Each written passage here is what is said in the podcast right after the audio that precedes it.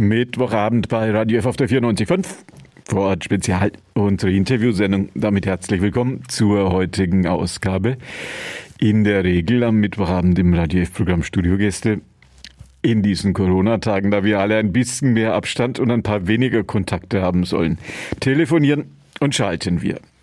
Mein Gesprächspartner heute Abend ist Gerd Lamatsch. Er hat ein Buch geschrieben über all diejenigen, über die wir immer wieder reden, über die Fußballschiedsrichter. Beliebtes Thema, kaum dass der Ball rollt. Kellerschiri heißt sein Buch. Wir klären ein bisschen, wie es im Kölner Keller aussieht und all das, was man über Schiedsrichter wissen wollte und noch nie zu fragen gewagt hat. Gerd Lamatsch mein Gesprächspartner heute Abend. Ich bin mit ihm in der Nürnberger Südstadt verbunden. Einen schönen guten Abend erstmal. Guten Abend, Herr Mosberg. Ich freue mich sehr. Keller Schiedsrichter bezieht sich ja sicherlich auf den Kölner Keller mit dem Videoschiedsrichter. Kann man eigentlich genau sagen, wo der ist? Waren Sie mal da?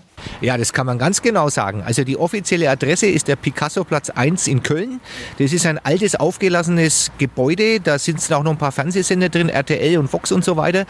Und da ist dieser berühmte Kölner Keller. Kölner Keller deshalb, weil man, wenn man reingeht, dann in den Aufzug muss nach der Security und ein Stockwerk nach unten fährt. Und der hat keine Fenster. Sie sind Diplomphysiker. Was hat Sie dazu veranlasst, sich mit den Schiedsrichtern so intensiv zu beschäftigen? Dass gleich ein Buch draus geworden ist. Äh, ich bin Schiedsrichter geworden, nicht aus freiem Willen, sondern weil mich mein Trainer damals dazu verdonnert hat, mal einen Schirikurs zu machen. Ich hatte mich über Schiedsrichterentscheidungen aufgeregt in der B-Junioren-Mannschaft. Da war ich damals Spielführer. Und äh, dann habe ich den Kurs gemacht und habe ein, zwei Spiele geleitet. Und dann habe ich auf einmal gemerkt, Mensch, das liegt dir, das macht dir Spaß. Und dann habe ich eine Zeit lang gespielt und gepfiffen. Und mit 20 habe ich mich dann für die Schiri-Karriere in Anführungszeichen entschieden. Es sind noch ein paar Spiele zusammengekommen, die Sie gepfiffen, gecoacht und assistiert haben. Ja, das sind jetzt fast 45 Jahre und ich habe das alles in einer Excel-Liste festgehalten für mich. Das heißt, ich habe jetzt 1860 Spiele genau auf der Uhr bis zur zweiten Bundesliga hin. Und das ist natürlich ein toller Erfahrungsschatz. Wenn man so viel gepfiffen hat, bleibt einem dann noch das ein oder andere Spiel in Erinnerung? Ja, natürlich, weil wenn du einmal in die Bundesliga reinschnuppern darfst, als, glaube ich, als Spieler oder als Schiedsrichter, dann das ist eine tolle Sache. Eines der Highlights für mich war 1991 das DFB-Pokalspiel Rot-Weiß Erfurt gegen Schalke 04 mit ganz berühmten Namen. Eine tolle Sache, Alexander Ristic an der Linie und da war ich als junger Schiedsrichter dabei und Erfurt hat gewonnen gegen den, gegen den Favoriten, Schalke 04 damals. Und das war auch noch Ost gegen West, muss man ganz klar sagen. Also das sind Dinge, die man nicht vergessen wird. Jetzt haben Sie mit Keller Schiri ein Buch über die Schiedsrichter geschrieben. Eine Frage, die man Ihnen sicherlich häufig stellt. Warum haben Sie das gemacht? Äh, wenn man so lange Schiedsrichter ist und sich mit Bundesliga befasst, mit Champions League, dann schaut man natürlich auch Spiele an und man verfolgt die Entwicklung der Schiedsrichter natürlich auch zu Hause und die ganze Diskussion über den Videoschiedsrichter kam ja schon vor Jahren auf. Also wir haben die Phantomtore gehabt, Helmer und Kiesling und so weiter. Und irgendwann war klar, der Druck wird so groß, dass man dem Schiedsrichter diese Technik nicht verweigern möchte. Und dann ist eins passiert, der Videobeweis ist eingeführt worden und man hat über die Schiedsrichter noch mehr diskutiert, was ja vollkommen überraschend war. Und es wurde auch sehr viel Blödsinn geredet, in Fernsehsendungen zum Beispiel. Und dann habe ich irgendwann mal gesagt, Mensch, ich muss jetzt mal Stellung beziehen und habe mein ganzes Wissen dazu zusammengefasst und das Ganze zu Buch gebracht. Und meines Wissens ist es auch das einzige und erste Buch in Deutschland, was dieses Thema ganzheitlich beleuchtet. Also von der Historie über den Ist-Zustand, über Lösungsmöglichkeiten bis hin zum Ausblick für die Zukunft. Überfällig sozusagen haben sich die Fußballregeln verändert wenn man in England unterwegs ist, in Cambridge habe ich mir sagen lassen, auf einer Wiese, da steht heute noch eine große Gedenktafel dran. Auf dieser Wiese wurden die offiziellen Fußballregeln einst erfunden. Ist von denen noch viel übrig? Oder viele sagen, das ist ja heute noch alles genau das Gleiche. Naja, da kann ich auf mein erstes Kapitel verweisen. So fängt das Buch nämlich an. Das ist eine sehr gute Frage und ich habe mir auch überlegt, ich habe vor 40 Jahren meinen Schirischein gemacht und da waren die Regeln zu großen Teilen wirklich noch anders. Da war zum Beispiel gleiche Höhe abseits, was ja heute nicht mehr der Fall ist. Und man hat viele, viele Dinge geändert und eingeführt. Ich dachte mal, Stichwort eine Notbremse, Rückpass zum Torwart und diese ganzen Dinge sind alle in den letzten 40 Jahren passiert und es gab eine dreistellige Anzahl von Regeländerungen. Und das muss man sich mal bewusst machen. Das heißt, der Fußball ist heute regeltechnisch anders wie vor 40 Jahren. Wenn man zuguckt, meint man aber, das ist immer noch das Gleiche. Ja, die Grundsatzdinge haben sich auch nicht geändert, aber viele Details, die dem Zuschauer und auch den Spielern im Übrigen, den Aktiven, oft nicht bekannt sind. Der Teufel liegt hier im Detail. Und wenn man die Abseitsregel zum Beispiel oder die Handspielregel analysiert, da gibt es so, so viele Ausnahmen, die vielen gar nicht bewusst sind. Und wenn man sich mit denen mal beschäftigt, dann sieht man, dass das doch viel komplexer ist, als man denkt. Und die Schiedsrichter auf dem Platz, von der Bundesliga oder von der Champions League bis runter zur B-Klasse, die müssen diese Regeln umsetzen. Und das ist die große Herausforderung. Wenn man über Schiedsrichter redet, redet man ja das ist eigentlich auch ein bisschen unfair, nicht über die vielen Tausend und Abertausende von Fußballspielen, die da ganz clean über die Bühne gegangen sind, sondern über die Fehlentscheidungen. Was waren denn so die großen Hämmer Ihrer Ansicht nach? Naja, da gibt's ja genügend Beispiele aus der Historie. Ich fange mal an mit dem Wembley-Tor. Das ist ja der Start eigentlich für die krassen Fehlentscheidungen in der, in der jüngsten Historie. Das Helmer-Tor, was gar nicht im Tor war beim Spiel Bayern gegen Club. Das Kiesling-Tor, wo der Ball von außen durchs Netz ging. Oder ich nehme die Hand Gottes, Maradona in, bei der WM ein irreguläres Tor erzielt und sich dann auch noch abfeiern hat lassen. Und das konnte man natürlich bei dem heutigen Druck der, die Investitionen im Fußball, die Arbeitsplätze nicht mehr aufrechterhalten, dass man mit solchen Entscheidungen leben wollte. Und daher kam dann auch die Technik ins Spiel und der Videobeweis. Das waren jetzt alles Dinge, die Sie aufgezählt haben, wo die Frage war Tor oder nicht Tor. Hat das irgendwann auch zum Torrichter und zur Tortechnik und zu diesen Dingen geführt? Ja, äh, die Torlinientechnologie, die Einführung der Torlinientechnologie war ja praktisch der erste Schritt als Hilfsmittel für die Schiedsrichter. Heute ein vollautomatisches System. Der Schiedsrichter hat eine Uhr am Armgelenk und wenn der Ball die Linie voll überschritten hat, dann meldet ihm das System in, in Echtzeit das Tor oder nicht Tor und daraufhin wird entschieden. Und das ist eine vollautomatische Entscheidungskompetenz eines Computers und die wird auch anerkannt. Das Problem beim Videobeweis, die nächste Stufe ist, dass ja der Mensch hier immer noch eingreift. Und da entstehen die Probleme. Jetzt kommt eine schwere Frage. In Ihrem Buch Kellerschiri haben Sie sich ja ganz intensiv mit all den Dingen beschäftigt, die in einem Schiedsrichter vorgehen und die auch beim Publikum vorgehen und die die Spieler beschäftigen. Wenn Sie jetzt die Frage Videoschiedsrichter ja oder nein mit einem Wort beantworten müssten, wie würde dieses Wort lauten? Ein 60-prozentiges Ja und ein 40-prozentiges Nein. Das heißt, Fakt ist, dass die Anzahl der Fehlentscheidungen klar reduziert wurde. 80 Prozent der, der klaren Fehlentscheidungen werden heute korrigiert, was eine super Quote ist. Aber es geht halt auch viel Emotion verloren und es gibt viele Dinge, die nerven, die die Fans nerven, die mich auch nerven als Fußballfan. Ob Entscheidungen ewig überprüft werden, der Torjubel ist nie klar, gilt das Tor oder nicht. Und diese Dinge rauben dem Fußball die Seele. Und ich glaube ganz einfach, Videobeweis ja, aber man müsste an ein paar Stellschrauben nachjustieren, um das System noch mehr zur Akzeptanz zu führen. Können Sie sagen, welche das wären? Ja, da gibt es einige, da gibt es fünf oder sechs Kernpunkte. Ich darf mal vielleicht zwei oder drei rausnehmen. Der wichtigste Punkt für mich ist, ähm, was mich ein bisschen stört, ist, dass die Mannschaften komplett außen vor sind. Also eine Mannschaft kann nicht eingreifen. Es ist ein System unter Schiedsrichtern. Und da haben wir das erste Problem, weil die, die häufigste Diskussion ist, warum greift der Videoassistent ein und wann greift er nicht ein. Und das ist eine weiche Regelung, die kann man nicht mit dem Maßband messen. Und genau das ist das Problem. Man hat einen Interessenskonflikt zwischen diesen beiden Parteien am Ende und die Mannschaften dürfen gar nichts. Und mein, mein Punkt wäre zum Beispiel zu sagen, gibt den Mannschaften ein, zwei Challenges pro Spiel und dann entscheidet der Trainer oder wer auch immer und dann hast du diesen Interessenskonflikt weg und dann wird es überprüft und dann ist gut oder nicht gut. Hat man, glaube ich, in manchen Sportarten, wo der Trainer so ein Antragsrecht hat, um zu beantragen, dass Video geguckt wird. Richtig, ja. Also im Hockey ist es mir bekannt oder beim American Football.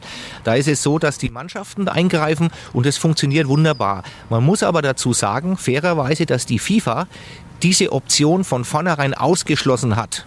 Ich weiß nicht warum, aber ähm, es ist natürlich fragwürdig und das ist einer der Punkte. Ein weiterer Punkt ist, wenn man schon diesen Eingriff macht, dann äh, sollte man das ein bisschen einschränken. Also es gab ja Fälle, wo die Mannschaften schon in der Kabine waren und dann gab es noch einen Strafstoß in der Halbzeitpause oder wenn auf der anderen Seite äh, ein Ball aus oder nicht ist, der Schiedsrichter lässt weiterspielen, dann kommt ein Konter über das ganze Feld, ein wunderbares Tor mit vier Pässen dazwischen, das wird zurückgenommen, weil dann am Ende doch der Ball im Aus war. Und das kannst du keinem Fußballfan vermitteln und das macht den Fußball am Ende auch kaputt. Glauben Sie, dass daran gearbeitet wird, diese Dinge zu justieren und ins Lot zu bringen bei den Verantwortlichen? Äh, ich denke schon oder ich hoffe es zumindest. Das Problem ist aus meiner Sicht, dass diese ganze regelgebende Behörde, ich sage mal die, die IFAB, die ja die Regeln festlegt und die FIFA sehr, sehr restriktiv mit Kommunikation umgehen. Man hört ab und zu, was geplant ist. Also man arbeitet angeblich an einem vollautomatisierten, kalibrierten Abseitssystem. Da bin ich mal sehr gespannt, weil die Stellung des Spielers ist das eine, der Eingriff ist das andere. Also man kann es gar nicht vollautomatisieren. Aber meine Kritik richtet sich daran, dass eine IFAB für mich ein überholtes Gremium ist. Da sitzen acht Herren drin und es, es sitzt kein Praktiker drin. Aus meiner Sicht müsste es einen Ausschuss geben. Da ist ein Top-Schiedsrichter, ein Top-Trainer, ein Top-Fußballer drin. Von mir aus noch jemand von der FIFA, die aus der Praxis kommen kommen. Und mir fehlt da oft der Praxisbezug. Sie haben für Ihr Buch ja auch mit Spielern gesprochen. Wie erleben die Spieler diesen Videobeweis? Es gibt Umfragen, da sind die, die schauen so aus, 55 Prozent sind für den Videobeweis und 45 Prozent gegen, auch von den aktiven Spielern. Und das sagt doch schon viel aus. Es ist so ähnlich wie in Amerika die Wahl, ein komplett zerschlissenes System. Also es wäre gut, wenn wir 80 Prozent Zustimmung hätten. Und die Frage ist, wie können wir 80 Prozent Zustimmung eines Tages erreichen? Wenn ein Schiedsrichter über Schiedsrichter schreibt, muss die Frage erlaubt sein, wie sieht Ihre Bilanz nach drei Jahren Videoschiedsrichter im Kölner Keller aus? Seit zwei Jahren werden die aktuellen Probleme nicht gelöst. Das heißt, das Thema Handspielregel, der Eingriff beim Handspiel, das ist jedes Wochenende fast hast du mindestens eine Szene, wo sich die Leute fragen, warum gibt es da einen Elfmeter und da nicht? Das sind Dinge, die nicht gelöst sind und ich frage mich, wo wird dran gearbeitet? Das kann ich nicht sagen, weil ich nicht beim DFB bin. Redet sich natürlich immer leicht drüber. Wie würden Sie es denn als Schiedsrichter und als Beobachter, als kritischer Beobachter der Szenerie, wie würden Sie es denn regeln? Die Probleme bei der Handspielregel entstehen nicht in erster Linie durch einen Videobeweis. Das kommt dann noch on top dazu, sondern die Problematik der Handspielregel ist, dass man sie sukzessive äh, zerlegt hat in immer mehr Feinheiten und Details. Das heißt, man hat dem Schiedsrichter immer mehr Ermessensspielraum weggenommen und versucht jetzt durch Schubtisch, äh, durch Schubladenregelungen, durch Beispiele äh, diese Fälle zu kategorisieren. Und das ist aus meiner Sicht der falsche Weg. Dazu hat man Ausnahmen geschaffen. Es ist heute ein Unterschied im Handspiel eines Stürmers vor der Torerzielung gegenüber dem Verteidiger. Und jetzt hat man auch diese Armregel neu eingeführt. Also für mich vollkommen überflüssige äh, Teilregelungen, die nur verwirren. Und um es auf den Punkt zu bringen, es gibt eigentlich nur zwei Möglichkeiten, die Handspielregel zu retten. Das eine wäre, gebt den Schiedsrichtern die volle Entscheidungsgewalt zurück und es zählt nur die Absicht beim Handspiel, die hat der Schiedsrichter zu entscheiden aus seinem Bauch heraus. Das hat früher wunderbar funktioniert. Oder jede Handberührung ist ein eine Unterbrechung und dann würde ich aber statt direkten Freistoß bzw. Strafstoß für einen indirekten Freistoß plädieren, weil dann hast du die ganze Diskussion weg. Wie beim Hockey, Ball geht an Fuß, wird automatisch abgepfiffen. Und dann hast du eine Schwarz-Weiß-Regel. Und nur diese beiden Varianten gibt es. Wir liegen mitten da, mittlerweile mittendrin und keiner kennt sich mehr aus. Schade, dass keiner auf Sie hört.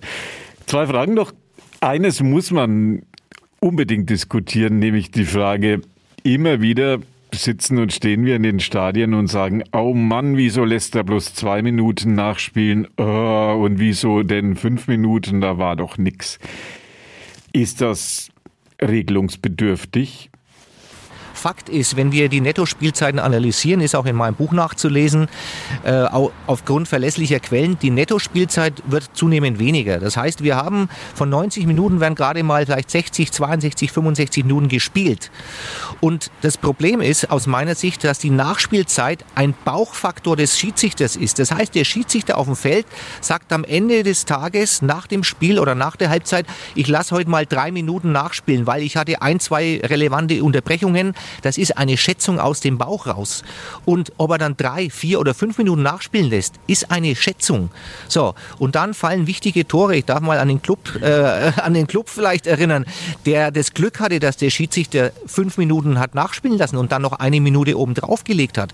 Ansonsten wäre der Club nach drei Minuten abgestiegen gewesen.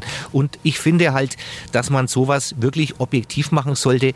Und deswegen wäre mein Plädoyer Netto-Spielzeit im Profifußball und mindestens ist die Regelung, dass der Schiedsrichter eine Timeout machen kann und die Zeit anhält, wenn es längere Unterbrechungen gibt. Auch das ist ja heute nicht der Fall. Das heißt, er tut nur im Bauch die, die, die geschätzte Nachspielzeit nachspielen lassen. Und das nach bestem Wissen und Gewissen. Und dass dann Diskussionen aufkommen, wenn in den letzten fünf Minuten was passiert, ist, ist logisch wollen wir diese Diskussion mal nicht allzu sehr vertiefen. Wie 95. in Ingolstadt war ja durchaus Gold wert. Wer weiß, wo der erste FC Nürnberg jetzt stünde. Letzte Frage an meinen heutigen Gesprächspartner, an Gerd Lamatsch, Autor des Buches Keller Schiedsrichter. Keller Schiri heißt es ganz genau. Alles, was es an Streitbahnen rund um die Schiedsrichter gibt. Da findet sich auch das Wort Philosophie immer wieder. Wie ist denn Ihre Schiri, Ihre Schiedsrichterphilosophie? Also da muss ich jetzt mal ganz ehrlich sein. Äh, diese Idee hat mir der Dr. Gredlein, Aufsichtsratsvorsitzender des ersten FC Nürnberg, letztes Jahr mal mitgegeben in einem Zeitungsartikel, den er geschrieben hat. Und die philosophische Betrachtung ist die, dass man sagt, warum dürfen eigentlich alle Fehler machen, nur nicht der Schiedsrichter? Auf den Punkt gebracht. Spieler machen ganz viele Fehler, Trainer machen Fehler, nur der Schiedsrichter muss fehlerfrei sein. Und warum lässt man nicht einfach auch äh, gelten, dass der Schiedsrichter mal eine Fehlentscheidung trifft? Das ist halt das Leben. Ja, das Leben geht immer nur nicht rauf oder runter, sondern es wechselt. Und deswegen ist es die rein philosophische Betrachtung, das ist auf ein paar Seiten geschildert, könnte man sich auch überlegen, den Videobeweis wieder abzuschaffen. Ein Buch über Schiedsrichter heute unser Thema gewesen. Gerd Lamatsch hat es geschrieben, Keller Schiri heißt es in den einschlägigen Buchhandlungen und bei Amazon und auch auf seiner Internetseite hat er gesagt, soll ich noch sagen, die heißt kellerschiri.de, kann man sich, wenn man Lust hat, das Büchlein besorgen. Vielen Dank, dass Sie heute Abend die Zeit für mich gefunden haben. Danke für das Interview. Und das war die heutige Ausgabe von Vorort Spezial. Gerd Lamatsch, mein Gesprächspartner. Günther Moosberger war für Sie am Radio F-Mikrofon. Das Gespräch mit Gerd Lamatsch können Sie nachhören. Jetzt schon ab 21 Uhr www.radiof.de als Podcast auf unseren Internetseiten, wenn Sie es nicht ganz mitbekommen haben oder auch ein bisschen später erst dazugekommen sind. Danke fürs Zuhören und noch einen schönen Abend bei Radio F auf der 94.5.